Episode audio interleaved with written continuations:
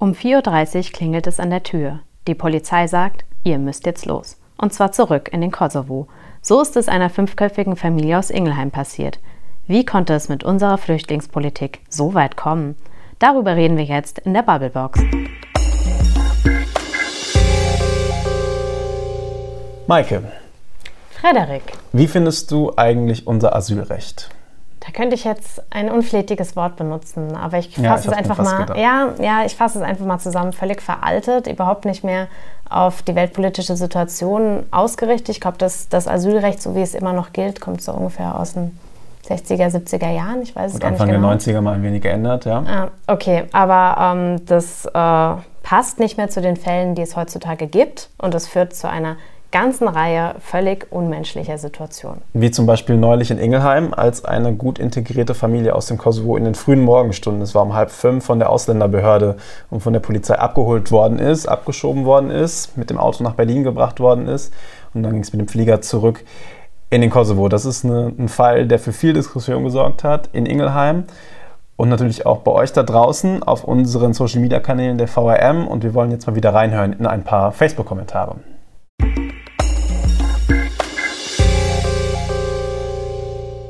Mich macht das einfach traurig. Die Familie bringt ein riesiges Opfer. Ich mag mir gar nicht ausmalen, was das für Eltern und Kindern bedeutet. Wer hier arbeitet und für seinen Lebensunterhalt sorgt, darf bleiben. Punkt. Ganz egal, von wo man kommt. Mein Gott, die arme Familie, ehrlich. Den Grund würde ich gern mal wissen, ey. Kommt klar und schiebt die Bösen ab und nicht die Unschuldigen, verdammt nochmal. Unglaublich, und das im Namen des Volkes. Da steht kein Haus mehr, nur noch Ruinen. Die Kinder werden einen Schock haben einfach zum Kotzen. Abschieben, okay, aber diejenigen, die es auch verdient haben und nicht solche, die schon lange hier sind und sich integriert haben. Wenigstens können die Kinder weiter in die Schule gehen. Was bitte? Das gibt es ja wohl nicht. Muss unsere Regierung Platz schaffen oder wie?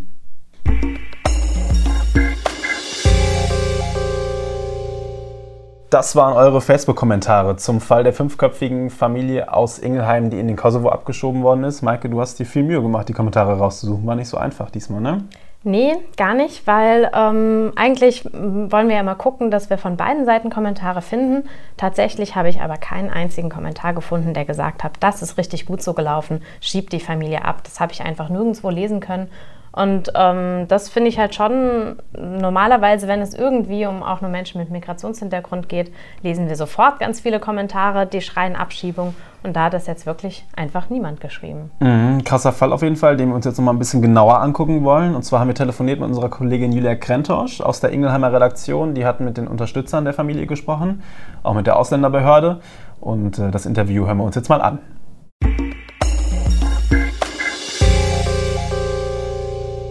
Julia, erzähl uns mal so ein bisschen, was war das überhaupt für eine Familie bei euch in Ingelheim?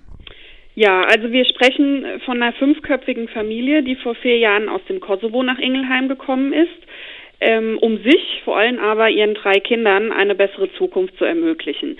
Wir als AZ kennen die Familie natürlich nicht so gut. Die evangelische Saalkirchengemeinde in Ingelheim, die kennt die Familie besser. Hier waren die fünf nämlich richtig tief verwurzelt und integriert. Das liegt vor allem daran, dass der fünfjährige Sohn im evangelischen Kurpfalzkindergarten der Gemeinde war. Und äh, sein Papa hat hier seit Februar als Hausmeister gearbeitet und ähm, die Mutter hätte hier demnächst sogar als Reinigungskraft angefangen. Tochter und Sohn, die waren 14 und 13 Jahre alt, ähm, die sind hier aufs Gymnasium und auf die Realschule in Ingelheim gegangen und ähm, die galten als sehr, sehr gute Schüler. Das ist auch so ein bisschen das Bild der Familie dass Gemeinde, Lehrer, Schüler, Erzieher, Nachbarn, Freunde so in den vergangenen Wochen mit zur Kreisverwaltung ähm, gebracht haben. Das ist auch das Bild, das wir jetzt kennengelernt haben im Laufe der Berichterstatter. Die Unterstützer wollten, dass wir wissen, über wen hier schreiben und die Unterstützer wollten, dass die Ausländerbehörde den Einzelfall sieht und dass die vor allen Dingen wissen, über wen sie hier entscheiden. Also was ist das für eine Familie? Ne? Und dafür hatten die sogar dann über 1500 Unterschriften gesammelt damit genau die Familie, die hier so tief verwurzelt ist, wieder zurückkommen kann. Mhm, du hast es schon gesagt, also entsprechend groß war dann auch die Aufregung nach dieser ja eher unrühmlichen Abschiebeaktion. Ja, das kann man mal so sagen. Ähm, das ist jetzt ungefähr drei Wochen her. Ähm, die Ausländerbehörde der Kreisverwaltung hat die Familie abgeschoben und genau wie das passiert ist, das hat in Ingelheim zu einem riesigen Protest geführt. Ähm, die Familie ist um 4 Uhr morgens aus ihren Betten geholt worden. Ähm, man hat die Familie ähm, aus ihrer Wohnung in Niederingelheim geholt, ins Auto gesetzt, nach Berlin gebracht und von dort mit dem Flugzeug in den Kosovo abgeschoben. Und die Wohnung, die war innerhalb von ein paar Tagen ausgeräumt und äh, viele Ingelheimer haben jetzt das Gefühl, die Familie wurde irgendwie ausgelöscht. Also der Vater kam von einem Tag auf, der, auf den anderen jetzt nicht mehr in den Kindergarten. Der, der Sohn war nicht mehr da. Die, die älteren Kinder waren nicht mehr in der Schule. Alles von einem auf den anderen Tag. Und äh, ja, das hat irgendwie zu einer Betroffenheit geführt, ne? weil das waren ja auch Freunde, die Kindergartenkinder fragen ständig, wann der Fünfjährige wiederkommt. Und ähm, das vor allen Dingen hat dann dazu geführt, ähm, dass Unterschriften gesammelt wurden, dass äh, Saalkirchengemeinde, Lehrer, Erzieher und Schüler bei der Kreisverwaltung vorgesprochen haben. Über zwei Wochen hinweg hat jedes, also fast jeden Tag ein Gespräch stattgefunden mit einem anderen Helfer oder einem anderen Unterstützer. Und äh, ja, jetzt ist es ungefähr eine Woche her. Da hat dann die Kreisverwaltung verkündet, dass die zwei älteren Kinder, also dieses 14-jährige Mädchen und der 13-jährige Sohn, ähm, mit einem Visum wieder zurück nach Ingelheim kommen können, um hier ihre Schule zu beenden. Das ist jetzt so das vorläufige Ergebnis dieser ganzen Protestaktion, äh, wobei die Kreisverwaltung sagt, man habe diese Möglichkeit schon vorher geprüft, also schon vor der Abschiebung, und jetzt habe sich das eben erst ergeben. Ähm, die Rückkehr der Kinder ist an zwei Bedingungen geknüpft. Die Betreuung und die Unterbringung müssen gesichert sein. Und das bedeutet im Klartext, es muss jemand die Kosten übernehmen und es muss sich eine Gastfamilie finden, die beide Kinder aufnimmt. Mhm. Jetzt dürfen die beiden Älteren wiederkommen. Warum nicht der Rest der Familie? Was ist mit den Eltern und mit dem, äh, mit dem kleinen Sohn? Ja, also ähm, dazu gibt es wohl eine eindeutige Gesetzeslage, sagt die Kreisverwaltung. Der einzige Weg, ähm, aus dem Kosovo nach Deutschland zu kommen, ist ein Visum. Die zwei Kinder, die zwei älteren Kinder kommen auch mit einem Visum wieder nach Deutschland. Als die Familie vor vier Jahren äh, nach Ingelheim gekommen ist, hatten die wegen offensichtlicher Aussichtslosigkeit kein Visum beantragt, auch kein Asyl, sondern Abschiebeschutz. Und in dem Fall, sagt die Ausländerbehörde, seien die hohen gesetzlichen Anforderungen für das Bleiberecht nicht erfüllt gewesen. Und äh, deswegen ist die Familie abgeschoben worden. Für die zwei älteren Kinder sieht es wohl anders aus. Ähm, warum genau, das hat die Kreisverwaltung nie erklärt. Hätte die Aktion nicht anders ablaufen können? Da der Behörde das Feingefühl? Hätte vielleicht auch die Familie im Vorfeld anders handeln müssen? Die Familie hatte einen Anwalt und die Familie ähm, bekam große Unterstützung von einem Pfarrer-Ehepaar hier aus Ingelheim. Das ist die Pfarrerin der evangelischen Saalkirchengemeinde und ihr Mann. Alle drei, also Anwalt und das Pfarrer-Ehepaar, waren zu jedem Termin in der Kreisverwaltung mit dabei, haben frühzeitig Gespräche gesucht. Ähm, es war klar, dass die Kirchengemeinde einen Härtefallantrag stellen wird das wusste die Behörde. Und ähm, es war klar, dass die 14-Jährige im Mai nach vier Jahren in Deutschland den unbeschränkten Aufenthalt im Land bekommen hätte. Und das hätte bedeutet, auch ihre Familie hätte bleiben dürfen. Der Anwalt hatte, so, so ist meine Information, die ich von der Saalkirchengemeinde bekommen habe, äh, Ende Februar schon den entsprechenden Antrag bei Gericht gestellt. Und das bedeutet natürlich, ähm, die Kirchengemeinde ist der Meinung, die Ausländerbehörde hätte warten können. Sie hätte diese Entscheidung abwarten können. Ähm, und so sieht es natürlich jetzt aus, als hätte die Ausländerbehörde den, das Verfahren beschleunigt. Die Ausländerbehörde auf der anderen Seite sagt, man habe sich ähm, an geltendes Recht gehalten. Ne? Also an die Richtlinien des Bundesamtes für Migration und Flüchtlinge. Und ähm, wenn die sagen, es wird abgeschoben, dann ist die äh, Ausländerbehörde einfach Vollstrecker. Und das haben sie in diesem Fall getan. Also rechtlich alles einwandfrei, aber menschlich schwer zu ertragen. Das stimmt. Ähm, das ist natürlich ähm, schwer, jetzt auch mit dieser Entscheidung zu leben ähm, die Familie selbst und all die Menschen, die sich in den vergangenen zwei, drei Wochen für die Familie eingesetzt haben, sind natürlich auch mit der Entscheidung jetzt überhaupt nicht glücklich. Ne? Zu Recht, muss man sagen. Also ich persönlich wollte nicht in der Situation sein, äh, entscheiden zu müssen, ob mein, meine Kinder in einem fremden Land zur Schule gehen und bei fremden Menschen aufwachsen sollen. Das ist ja auch für die Kinder total hart, jetzt von Mama und Papa getrennt zu sein oder überhaupt sich das vorstellen zu müssen, ohne Mama und Papa in die Schule gehen zu müssen.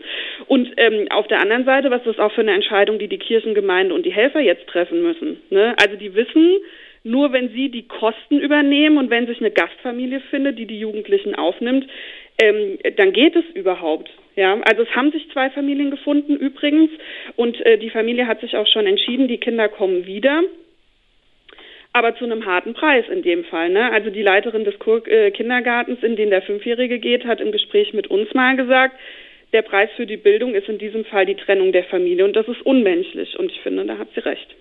Julia, vielen Dank. Ja, sehr gerne.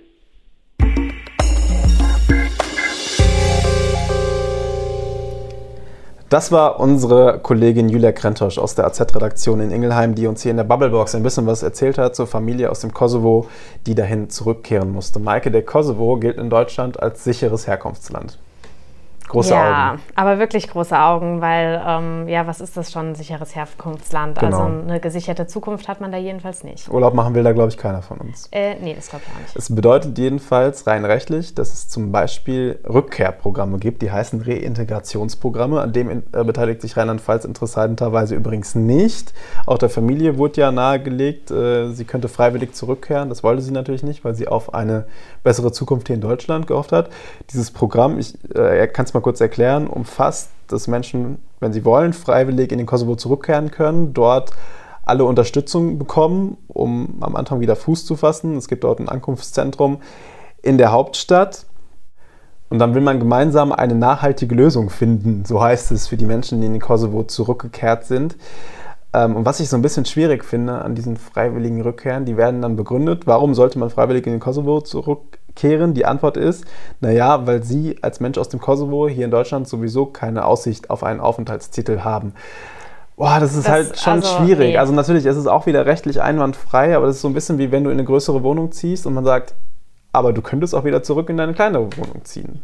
Ja, eben, weil du hast ja sowieso keine Chance, sie zu bekommen. Also ich finde, das macht einfach überhaupt gar keinen Sinn, weil ähm, ich denke, für Menschen, die ähm, sich eine bessere Zukunft in Deutschland aufbauen wollen, für die muss es irgendeinen legalen Weg geben, ähm, hier anzukommen. Mhm. Und ähm, da kann ich, also da kann man sich doch nicht einfach als Staat hinstellen und sagen, nö, also dafür haben wir kein Gesetz und deswegen gehst du am besten wieder zurück, weil eine Chance hast du hier sowieso nicht. Ja. Also nee. ja, was ja von vielen als Argument angeführt wird und was schwierig ist, wir können nicht jeden aufnehmen. Also aber ich kann das lassen.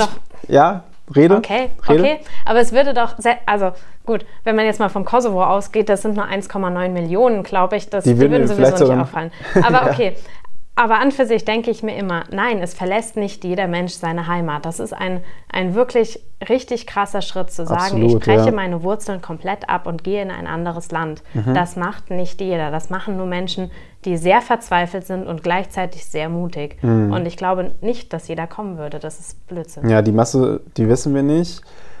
Andererseits, ich kann dieses Argument insofern eben nachvollziehen, wenn man sagt, es kommen Menschen, die erstmal hier nichts haben, die müssen wir als Staat natürlich erstmal auf eine gewisse Art und Weise versorgen. Wenn man nicht weiß, wie viele das sind, dann kann das für unser System irgendwann schwierig werden, weil wir eben nicht alle erstmal versorgen können. In diesem Fall ist es jetzt super gelaufen. Das ist ja echt der Idealfall. Deutschland will, dass viele super ausgebildete Menschen nach Deutschland kommen.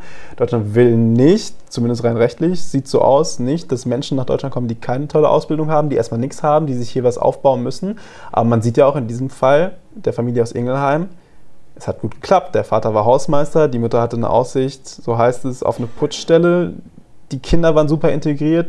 Die Tochter hätte jetzt Abi gemacht. Das wären wahrscheinlich super junge Menschen geworden, die unsere Gesellschaft nach vorne hätten bringen können. Ja, auf jeden Fall. Aber welche, welche Art von Einwanderung fördert denn Deutschland im Moment? Also die, ähm, wir bringen legal ähm, Fachkräfte hierher oder Menschen, die hier arbeiten möchten, also die wird gerade nicht gefördert, weil dafür gibt es einfach kein Einwanderungsgesetz, das das ermöglichen würde. Diese Familie hat jetzt ja auf Abschiebeschutz gehofft, aber das ist ja völlig absurd. Also ähm, ich meine, Asyl hätten sie nicht bekommen, Visum auch nicht. Aber ähm, wie, wieso gibt es dann nur dann diese, diese Ausweichmöglichkeit und eben kein ähm, geregeltes Gesetz, das, das eben das auch wirklich ermöglichen würde. Und zwar so, dass du nicht bei diesem Abschiebeschutz fünf Jahre ähm, praktisch zittern musst, dass mhm. es vielleicht doch nicht klappt. Also das ist ja auch keine Situation, in der man leben möchte. Ja so ist es im Moment halt geregelt. Gell? Nach fünf Jahren hast du die Chance, dann endlich hier sesshaft zu werden, dich niederzulassen. Aber es ist eine lange Zeit, fünf Jahre. Was ich noch ganz spannend finde, es ist ja einfach auch ein super komplexes Thema. Man muss sich ja so ein bisschen reinlesen im Vorfeld. Ich weiß halt nie, wie schwierig es wirklich ist, für Behörden Gesetze nachzuverfolgen, Gesetze umzusetzen. Es gibt ja zum Beispiel auch eine Regelung, wo man mal sagen könnte, okay, das ist vielleicht eine ganz gute Lösung, wenn junge Flüchtlinge zum Beispiel hier in Deutschland geduldet sind. Gibt es für sie diese 3 plus 2 Regel, das heißt, wenn sie in ihrer Ausbildung stecken und eigentlich keine Bleibeerlaubnis haben, sondern eben nur diese Duldung, dann dürfen sie diese Ausbildung erstmal zu Ende machen. Das ist ja, finde ich, schon mal eigentlich ein ganz guter Schritt für die jungen Leute, auch für die Betriebe, die ausbilden, dass man zumindest so ein bisschen Sicherheit hat und auf dem Wege vielleicht auch wieder ein paar Fachkräfte auf den deutschen Arbeitsmarkt bringen kann. Aber es ist natürlich auch wieder nur so ein kleines ja. Mosaiksteinchen und auch jetzt nicht die große Eben. ganze Lösung, die und aber vor allen Dingen halt, schwierig ist es ja auch erstmal die Ausbildung. Und wie toll ist es denn für einen Betrieb, jemanden auszubilden, der danach weg muss? Ja. Also dann wird es ja auch immer unattraktiver, ähm, geflüchtete junge Menschen einzustellen. Und dann kriegen sie wieder weniger Jobs und ähm, dann äh, geht diese Spaltung eigentlich noch weiter. Also ich meine, ähm, klar, dann haben dann kommt wieder dieses Argument von wegen, ja, aber die, die, die Geflüchteten kriegen doch hier alle eh keine Arbeit. Ja, sicher, kriegen sie auch nicht, wenn ähm, man den Arbeitgebern in diesem Fall auch keine Sicherheit gibt, dass die Ausbildungskräfte, die sie einstellen, ähm, auch wirklich bleiben können. Also ich ja. meine, natürlich geben die denen dann keine Jobs. Also ich finde, da, da gibt es einfach wirklich, wirklich viel zu tun. Echt eine super unsichere Situation für alle und unfassbar kompliziert, ja. Heißt, Maike, wir brauchen also ein Einwanderungsgesetz, oder? Ganz unbedingt, aber ähm, ich fürchte, das wird noch ganz schön lange dauern. Ja. Es streiten zwar momentan nur die Bubble, nicht nur die Bubblebox danach, sondern auch viele andere ähm, kluge Menschen und Politiker. Ähm, allerdings, bevor es dann wirklich dieses Gesetz gibt, und am besten wäre es natürlich, wenn das auch noch EU-weit funktionieren würde, ähm, und wie es dann ausgestaltet wäre, genau. müsste man halt sehen, ob's, was es alles umfasst. Umfasst es die Familie, die fünfköpfige Familie mhm. aus dem mhm. Kosovo, die sagt, wir müssen flüchten, wir wollen flüchten, wir wollen nicht mehr in unserer Heimat bleiben, weil wir da keine Perspektive sehen und wir wünschen uns ein besseres Leben in Deutschland. Fällt das dann unter dieses Einwanderungsgesetz? Ist es dann soweit gefasst? Das sind dann alles Fragen, die noch diskutiert werden müssen. Ja, eben. Und wie wird man diesen ganzen Fällen gerecht? Also ich glaube, das wird auf jeden Fall. Kann man ihnen gerecht werden? Vielleicht nicht immer, aber man muss es auf jeden Fall versuchen und man muss es um Gottes Willen besser machen, als es in diesem Fall geschehen mhm. ist. Also den Monat, bis ähm, es wirklich ähm, erlaubt gewesen wäre, dass, dass, dass ähm, das Mädchen und ihre Familie hier bleiben können, äh, den hätte man doch auch einfach warten können. Das finde ja. ich wirklich so krass, ähm, wo sonst Behörden in Deutschland so viel versäumen und, und, und so langsam sind und, und was da echt alles, also ich meine, da kann ja jeder ein Lied von singen. Und in diesem Fall hatte man, hatte man es unbedingt so nötig. Also ich glaube, da stehen die Behörden gerade bei diesem Thema halt unter einem unfassbar großen Druck von oben und sie haben Schiss, dass sie da sagen, oh, wenn wir jetzt da mal die Augen zumachen und das auffliegt, dann kriegen wir richtig Stress. Gerade in dieser aufgeladenen Debatte will ich dann auch nicht in der Haut der Ausländerbehörde stecken. Aber ja, ich gebe dir natürlich recht, wir brauchen eigentlich eine viel bessere Prüfung von Einzelfällen. Wir brauchen da auch viel mehr Gefühl in solchen Debatten, viel mehr Menschlichkeit. Aber ich, ja, ich kann die Behörden leider auch verstehen, die wahrscheinlich unter diesem unfassbaren Druck stehen. So doof das echt ist. Ja, schon. Und trotzdem denke ich mir immer, klar, es sitzt auch bestimmt noch dieser Fall der ähm, Bremer Ausländerbehörde im Nacken, die ähm, ganz viele Asylfälle wohl einfach mhm. durchgewunken hat, gerade auch aus dem Grund der Menschlichkeit. Ähm, allerdings ähm, kann es auch nicht immer das Argument sein, zu sagen, aber dann kommen doch alle um Gottes Willen, weil das mhm. ist, wenn dann ein Modell, das in der Zukunft passiert. Und ich glaube, zuerst sollte man auf jeden Fall immer darauf gucken, ähm, gibt es jetzt nicht Menschen, die leiden und denen ich helfen kann. Und eine Familie in der Form auseinanderzureißen, das ist einfach wirklich ein unmenschliches Leiden. Und da muss man erstmal zuerst drauf gucken, bevor man sich mit dem Großen und Ganzen beschäftigt, von wegen, ja, aber wir können doch nicht den ganzen Kosovo hier integrieren. Hm. Ja, wird wahrscheinlich schwierig, aber in dem Fall hätte man anders handeln müssen.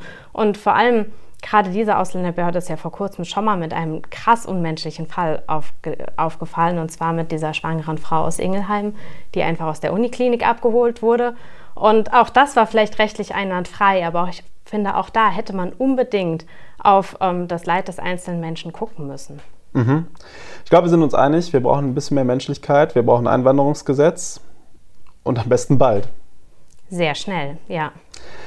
Das war die Bubblebox für heute mit dem etwas schwierigen Thema. Mir hat es trotzdem Spaß gemacht, Maike. Ich hoffe, dir auch. Ja. Wir hoffen, ihr hattet auch Spaß beim Zuhören und seid auch beim nächsten Mal wieder dabei. Macht's gut. Alles klar, bis dahin.